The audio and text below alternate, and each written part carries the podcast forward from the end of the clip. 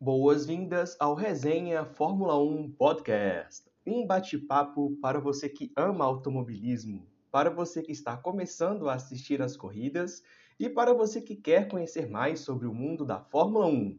Eu sou Ian Magalhães e você está ouvindo o Resenha Fórmula 1 Podcast.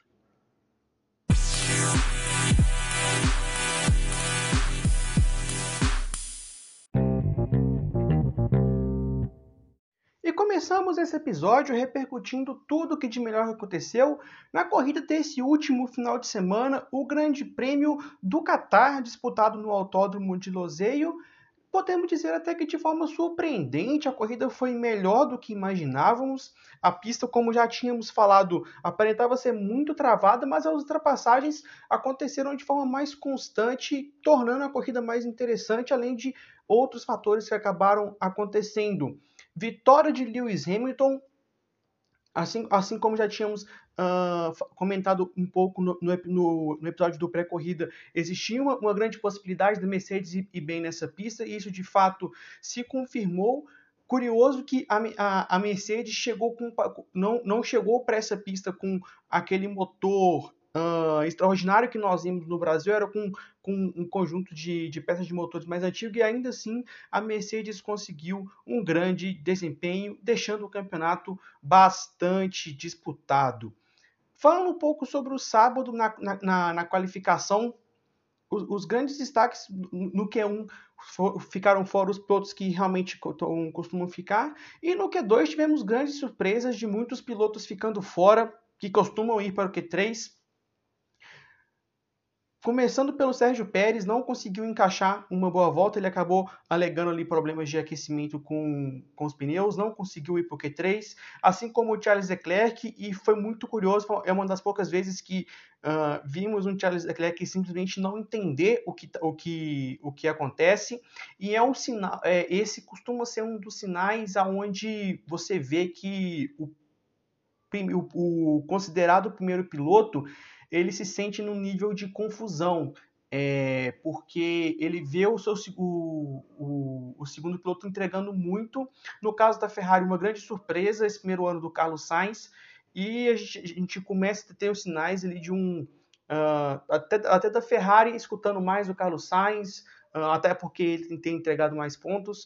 Uh, então, Leclerc ficou de fora no Q2 e o Daniel Ricardo, mais uma vez, ficando fora do Q3 uma temporada bastante inconstante do Daniel Ricciardo. Já no Q3, Lewis Hamilton conseguiu uma baita, uma, uma baita volta e os grandes destaques ficaram ali para o Pierre Gasly e para o Fernando Alonso.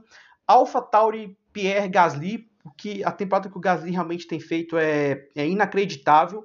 Uh, tem conseguido, tem guiado aí esse, essa equipe, carregado literalmente essa equipe nas costas.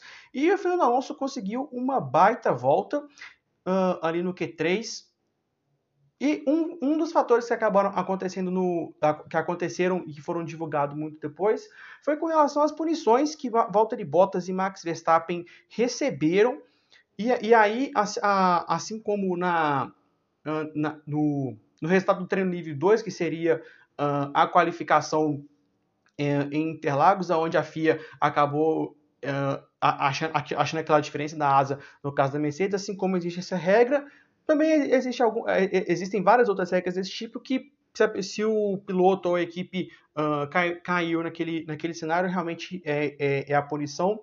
Valtteri Bottas recebeu uma punição diferente de, de, de Max Verstappen, porque Valtteri Bottas uh, ele só havia uh, desrespeitado a primeira sinalização de bandeira amarela. E no caso de Max Verstappen havia, havia uma, uma dupla bandeira de uma, dupla sinalização de bandeiras amarelas por isso que as punições foram, difer, foram diferentes. Essas punições demoraram muito para sair. É, geralmente quando tem situações desse tipo são faladas as punições logo minutos de, após a sessão de qualificação.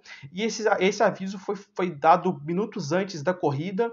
Isso a gente pode colocar um pouco na conta da FIA, pelo que os pilotos e as, e as equipes falaram, não, não existia, não, não houve a sinalização no GPS ali uh, dos pilotos apenas no, e apenas pelos, pelos fiscais, apenas pelos fiscais de pista, dando a entender que de alguma forma a direção de prova quis que o, o evento classificação se encerrasse então, a demora ali pela, pela, pela liberação dessas punições acabou acontecendo por conta da, da, da vai ficar aí por, fica por conta da, dessa responsabilidade uh, e demora da FIA.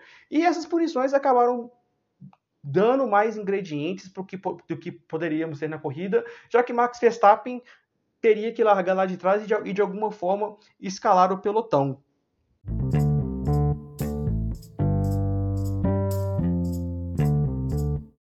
Falando sobre a corrida e uma das coisas que precisavam acontecer, Max Verstappen precisaria escalar o pelotão e ele conseguiu fazer isso com uma baita de uma largada. Logo na primeira volta ele já saiu ali de sétimo para quarta posição.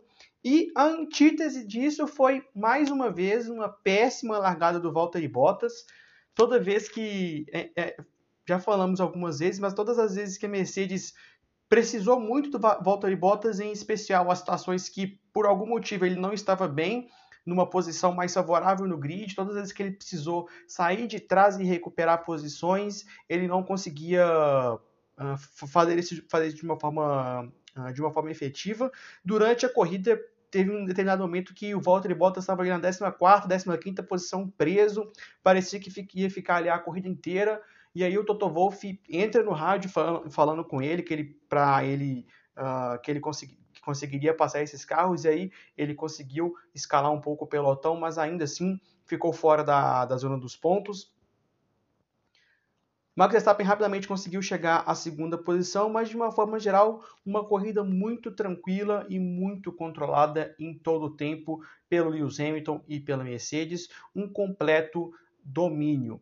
E também, e também fora do a, a parte da corrida, da corrida do Lewis Hamilton, e, e, igualmente muito bem gerenciada pela, pelo Fernando Alonso, que por conta do desempenho que ele teve no sábado, da crescida das punições de Valtteri Bottas e Max Verstappen, permitiu-se a ele sonhar com, com um pódio que de, que de fato foi o que, o que aconteceu. Então, em nenhum momento ali a, a sua terceira posição ficou ameaçada. E uma corrida bastante surpre surpreendente no sentido das, das ultrapassagens. Então as ultrapassagens foram mais fáceis do que todo mundo estava imaginando do, do, que fosse. E um fator, uma coisa que acabou uh, que, que, nós vimos bastante foi diversos furos ali de, de pneu. Uh, de forma também surpreendente, mesmo com a Pirelli levando a gama de pneus mais resistente, mais resistente ainda assim tivemos muitos carros uh, com, com problemas de pneu, uh, especialmente Bottas e Nicolas Latifi, que acabaram abandonando. Um, um, desses abandonos acabou causando ali um safety car virtual no final da, da corrida, o que impediu o Sérgio Pérez de conseguir chegar no, no Fernando Alonso. George Russell também teve um, teve um, um, um problema de pneu. Lando Norris precisou fazer uma parada por conta também de um, de um problema de, de furo de pneu. E aí, esse ponto do Lando Norris é o que mais preocupa, porque era um pneu de, pô, de 20 voltas, então não era para um pneu para um pneu de, do composto mais duro com essa, com essa quantidade de voltas ter apresentado esse problema. Então, com certeza está tá tendo muito pessoal da Pirelli que que, vai, que está sempre nas corridas, com certeza está tá, tá fazendo muitos estudos para entender o que de fato aconteceu. E o que, o que um, um fator que deixa um, é, uma situação que nós vimos na corrida e que deixa, e que deixa essa fala que falaremos agora uh, muito bem evidenciada. Mais uma vez, este é um exemplo de como essa equipe Mercedes é uma das melhores de todos os tempos da história do, da Fórmula 1 toda vez que essa equipe tem algum tipo de revés, seja por resultado, seja por problema, eles rapidamente se recuperam e hoje nesse o carro da Mercedes ele é de novo o melhor carro do, do grid. Então, do que, do que nós temos visto na, na, na, nas últimas corridas, a gente pode falar sim que o carro da Mercedes é o melhor carro do grid. Falando agora sobre os destaques positivos e negativos. Em destaques positivos, uma baita de uma corrida de, do Lewis Hamilton. Fernando Alonso retornando ao pódio, tinha mais de sete anos que ele, que ele não frequentava o pódio com uma grande corrida do Fernando Alonso. A Alpine como um todo, o Ocon conseguiu ali uma quinta posição. E aí tivemos um pouco daquele uh, um, um repeteco do que tivemos na, na Hungria, onde o Ocon liderava e aí a equipe instruiu o Alonso segurar o, o Lewis Hamilton o máximo que ele podia. O, nessa corrida do Qatar tivemos a situação contrária, então do Ocon uh, ajudando um, um, pouquinho. Um bom final de semana também para Aston Martin, com Lance Stroll ficando na sexta posição. Boa corrida do Stroll, já tem um tempinho que uh, ele não tinha uma, uma boa corrida, conseguiu aí um, um, uma sexta posição nesse final de semana, e o Sebastian Vettel conseguiu é, ficar na décima posição, trazendo aí mais um pontinho para Aston Martin. E na seção de, de destaque negativos, um pouco para AlphaTauri como um pouco, como um todo, é, AlphaTauri que teve, uh, que teve um, um PR Gasly que sairia da segunda posição por conta das, das punições, conseguiu um quarto lugar na qualificação e largaria na segunda. Na, na segunda. Tsunoda também la, la, la, largaria entre os dez primeiros e os dois carros ficaram fora da, da zona de pontuação. Uh, tem, obviamente, a questão do carro não ter casado muito bem uh, com essa pista em ritmo de corrida, mas também algumas decisões erradas ali, uh, principalmente na hora de ter chamado o Pierre Gasly uh, para poder fazer a parada. Então, o pessoal da Fatória acabou vacilando um pouquinho nas estratégias e já falamos sobre ele. Mais um final de semana muito ruim do, do Valtteri Bottas. Corridas como essa evidenciam por que, que a Mercedes acabou optando Uh, pela sua troca para a temporada de 2022. E agora, na parte final do episódio, vamos falar um pouquinho sobre as contas no campeonato.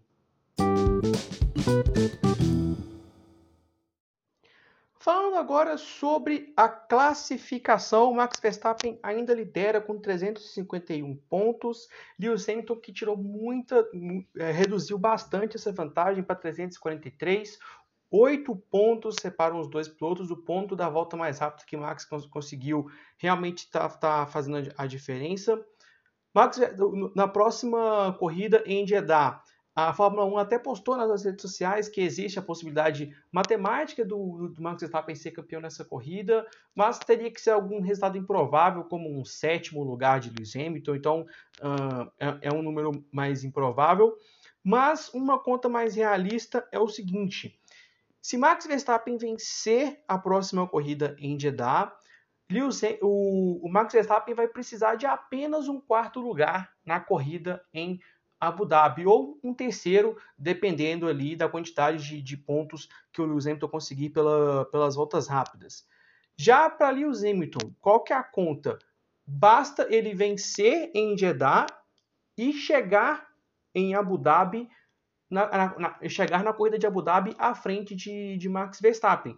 Porque o Lewis Hamilton ganhando em Jeddah, a diferença de ponto, dependendo ali, uh, se o Max Verstappen chegar, chegar em segundo, a diferença vai ficar de 2 ou a 1 um ponto para o Max Verstappen, e aí só vai bastar o Lewis Hamilton chegar uh, à frente da posição do Max Verstappen. Falando um pouco agora sobre uh, o Mundial de Construtores, a Mercedes tem 546 pontos na frente, contra 541 da Red Bull. Custou caro para a Mercedes esse abandono do, do Valtteri Bottas, apenas 5 pontos entre, entre as duas equipes. E aí o campeonato de construtores, que até o fim, do, fim de semana do Brasil, após a corrida do, do Grande Prêmio de Interlagos, parecia mais encaminhado para Mercedes, nesse momento está completamente aberto. Então, principalmente porque a gente não sabe, principalmente a Mercedes, não, especialmente a Mercedes, ela não sabe com qual Valtteri Bottas ela vai contar. Se é um Valtteri Bottas que vai uh, fazer uma boa corrida e chegar ao pódio, ou se é um Valtteri Bottas que, vai, que fica preso no, no pelotão e, e, vai abandonar. Da mesma forma, o Sérgio Pérez, embora o Sérgio a Red Bull com o Sérgio Pérez, embora ele tenha chegado ali nas, posições, nas, nas quartas posições, uh, mas a gente não sabe quais são uh, quais serão os, os, segundos pilotos realmente vão fazer a diferença. Em terceiro lugar, praticamente já cons consolidado com a Ferrari com 297 pontos, McLaren que nessa parte final do campeonato realmente se perdeu, é, não conseguiu ali acompanhar uh, essa evolução da Ferrari.